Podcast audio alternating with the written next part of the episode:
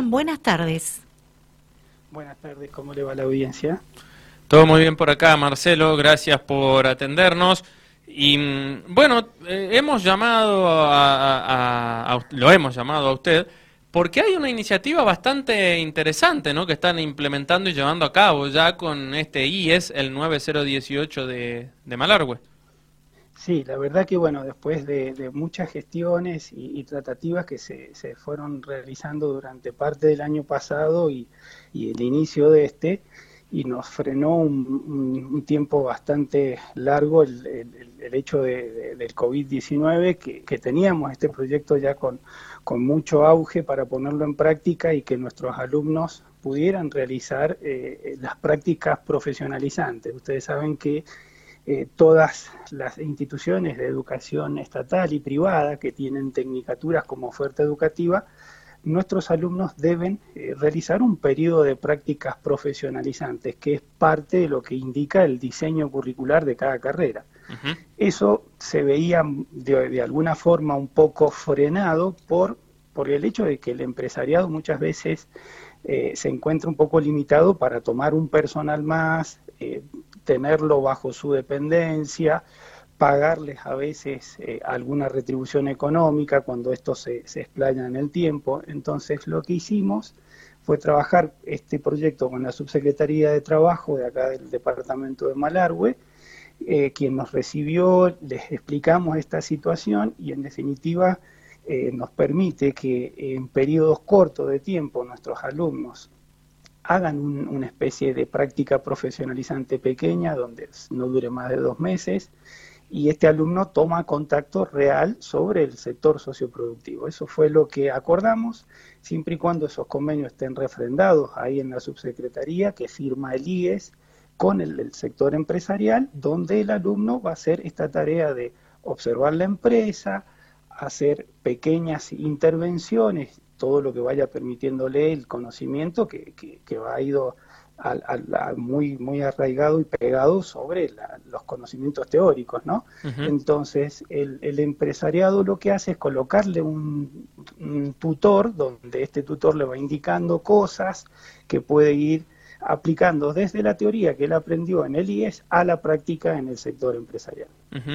Bueno, pero interesante, ¿no? Porque bien lo decías vos, en IPF directamente son, son estas prácticas, eh, me imagino que es ahí en, en, en, en, la ciudad de Malargüe o en los alrededores donde IPF tiene su eh, respectiva delegación. Exacto. Empezamos esto con, con varias empresas, pero fue el fuerte ahora que IPF nos permitió hacer este procedimiento con cuatro alumnos que son de la Tecnicatura Superior de Petróleo y Gas y un alumno de la Tecnicatura Superior en Administración de Empresas. Esos cinco alumnos comienzan un periodo de práctica profesionalizante que dura dos meses. Cada uno de ellos tiene un, docente tutor dentro del, de, de IPF que vendría a ser el nexo entre el profesor de práctica y el coordinador de carrera con el que se va formando este alumno dentro de, las distintas áreas que tiene IPF. Hay alumnos que les ha tocado la zona de campo, como los alumnos de, petróleo y gas, que esos chicos van a hacer intervenciones directamente en algunos eh, en algunas bocas de pozo o en algunos pozos, y el, alumno que está en la parte de administración de empresa estaría haciendo todo lo que es la parte administrativa dentro de, las oficinas de IPF. Em, Marcelo, y una vez que pasen estos dos meses que hacías mención, ¿entra otro grupo de chicos ahí?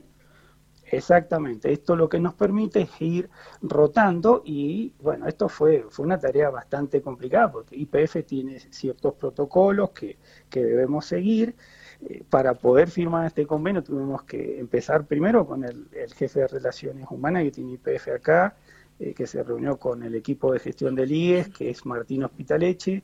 con él hicimos un, borrador de convenio, eso se pasó a, la parte del directorio de IPF, IPF hizo sus análisis, hizo sus agregados,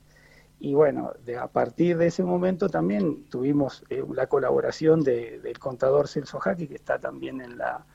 en la, parte del directorio IPF en Buenos Aires, que él nos también nos ayudó en esta gestión y permitió que pudiéramos firmar primero el convenio marco. Una vez que ese, convenio marco ya estaba refrendado y firmado por ambos representantes legales de ambas instituciones, sí pasamos a los convenios específicos, que es el que firmamos cada alumno con el tutor y con eh, el agente de IPF. Entonces, estos alumnos van a estar dos meses y le dan la posibilidad que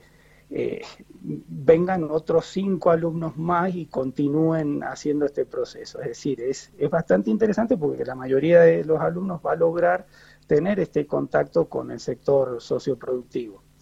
Sumado también a otras empresas que estamos haciendo exactamente lo mismo, como MG, también tenemos otra empresa la, la, las estaciones de servicio de la cordillera, eh, Grupo Márquez acá de Malargüe, eh, Julio y Paolo Maderas, CTC, Aguas Mendocinas, eh, también lo hemos hecho con la Clínica del Sur, con farmacias, con tres farmacias acá del departamento de Malargüe. Entonces, hemos podido abrir este, este procedimiento de práctica profesionalizante con muchas empresas, pero bueno, lo, lo interesante fue IPF, que fue lo que más nos costó, en definitiva. Marcelo García, con él estamos conversando en el aire de Dial Radio TV de Rivadavia San Rafael, es rector del IES 9018 de Malargüe. Marcelo, ¿con cuántos alumnos cuenta este IES 9018? Aproximadamente nuestra matrícula a estos días, porque estuvimos haciendo unos, unos análisis estadísticos, son 458 alumnos los que tenemos, trabajamos en, en tres turnos, nuestro IE tiene formación docente y formación técnica, es decir, trabajamos mañana, tarde y noche, y ofrecemos también, aparte de la formación técnica y docente, formación eh, posterior a los títulos de base, es decir, tenemos especializaciones y postítulos de nivel superior. ¿Y los turnos en los que más alumnos concurren, cuáles son? Y la mayor afluencia de alumnos están las las tecnicaturas que tienen mayor cantidad de demandas son en el turno noche.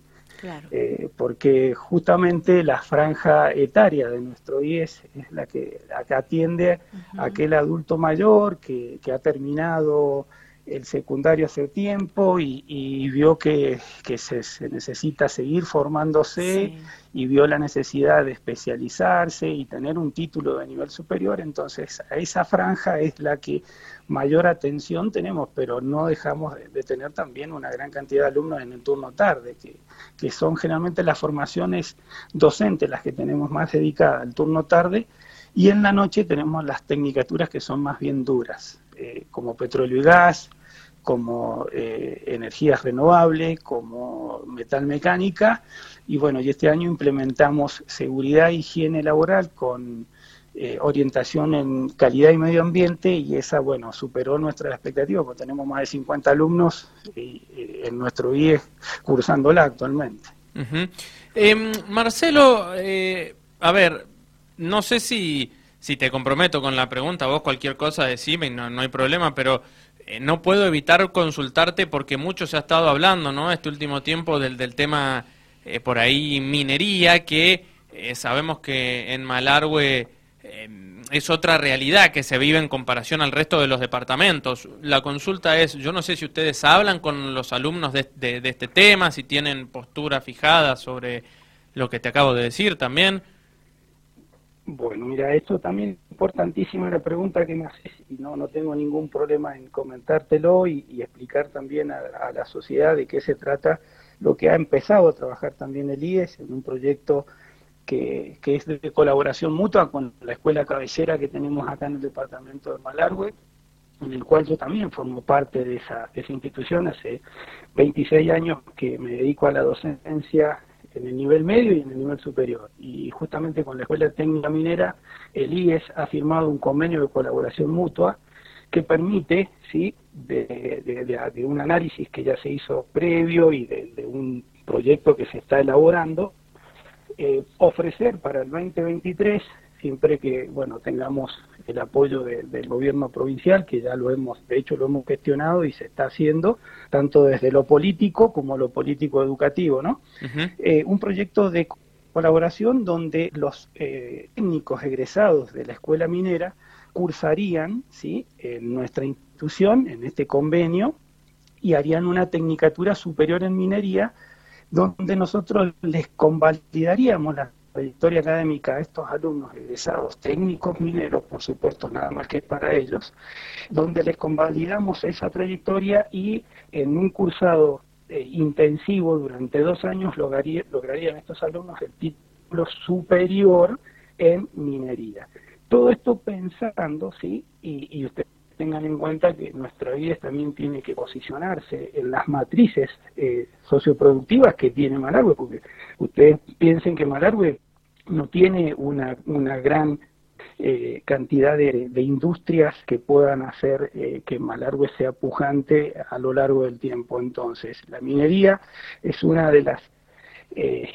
situaciones que ustedes saben más que nosotros y lo conocen por, por los medios que nos limitan las normativas actuales al, al, al, ejecutar una minería que sea cuidada, por supuesto, y que esté dentro de la calidad de las situaciones medioambientales que se necesitan, ¿no? Entonces,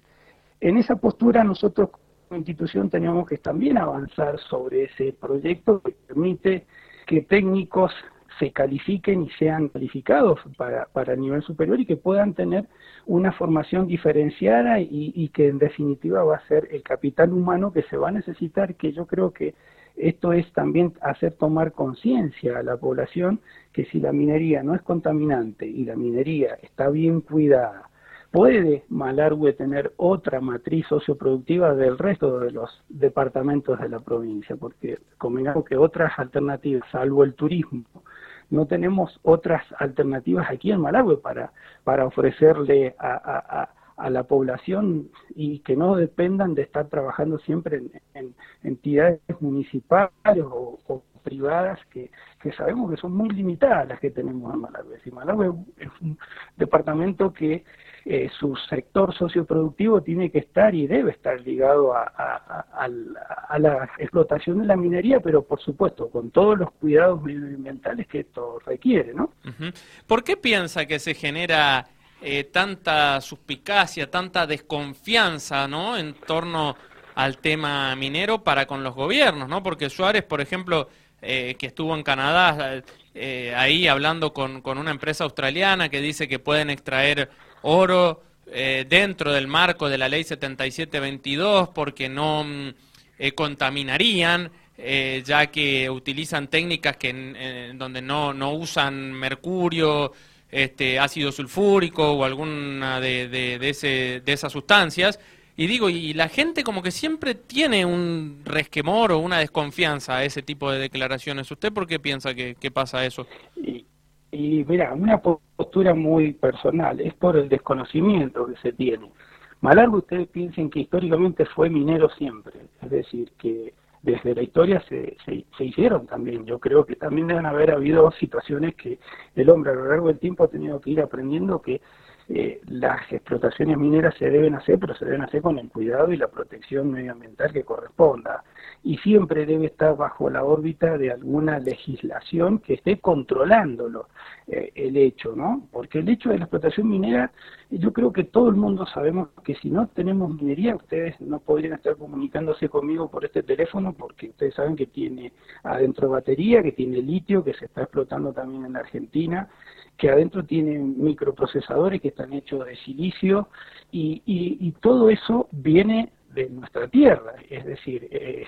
ustedes piensen que toda la actividad que va a realizar el hombre de cualquier tipo de industria hace un, un ataque al medio ambiente, en mayor o menor medida. Entonces, el desconocimiento, yo pienso, de la gente, de no tener claro cómo es, cómo se usa y, bueno, y tener los controles que deben ser gubernamentales y privados. Yo insisto en eso, porque generalmente se piensa que el control lo va a hacer nada más que el Estado, pero el Estado tiene que también estar controlado por un privado. Entonces, de esa manera vos lograrías que todos los efectos colaterales que puede tener una explotación minera esté controlada y no pasen los, las situaciones que sabemos que tenemos en provincias vecinas como San Juan, que ha tenido derrame y contaminaciones en afluentes eh, de agua. Entonces, todas esas situaciones yo creo que si están controladas y están bien legisladas y que tengamos, es decir, los, los, los soportes necesarios para asegurarle a la población que va a ser una explotación minera, pero como digo siempre, dentro de los estándares de calidad y de protección medioambiental, yo creo que ninguna, ninguna actividad, es decir, podría causar ninguna situación conflictiva a, una comunidad. Pero bueno, tiene que estar bien controlada, como, como pasa. Y en nuestro país eso es lo que nos falla generalmente, es el control sobre la eh, actividad minera. Ese es esa es una opinión mía y personal y yo creo que gran parte de la población lo, comparte esto también porque, bueno, piensen que yo estoy en un ámbito educativo donde uno va escuchando y, escucha las, las voces de todos. y yo también tengo que escuchar al medioambiental porque de hecho hemos tenido carreras que están asociadas al medio ambiente, ¿no es cierto? Entonces, eh, por esa razón es que considero muchas veces que es el desconocimiento lo que hace que la gente adopte una, una postura tal vez un poco radical, ¿no? Como puede ser o ambientalista 100% o, bueno, minero 100%, pero yo creo que debemos buscar los puntos medios donde escuchemos las demandas de ambas, de ambos sectores y busquemos un punto en común para trabajar en, en beneficio de, de, los sectores socioproductivos que tiene cada región de nuestra provincia, ¿no? Bien, Marcelo, le agradecemos mucho por el tiempo y por eh, acercarnos la información. Muchas gracias a usted y bueno, estoy siempre atento a, lo que se requiera para, para estas cosas y darle un, un, velo de claridad que creo que es importante que, que la población sepa que Malargüe si no tiene esa opción, eh, son pocas las opciones que tiene para explotar eh, otras, otras alternativas que hagan que, que, crezca y prospere en nuestro departamento, ¿no? Que tenga muy buenas tardes, seguimos en contacto. Muy buenas tardes, gracias. Marcelo García, con él estamos hablando, rector del IES 9018 de Malargüe.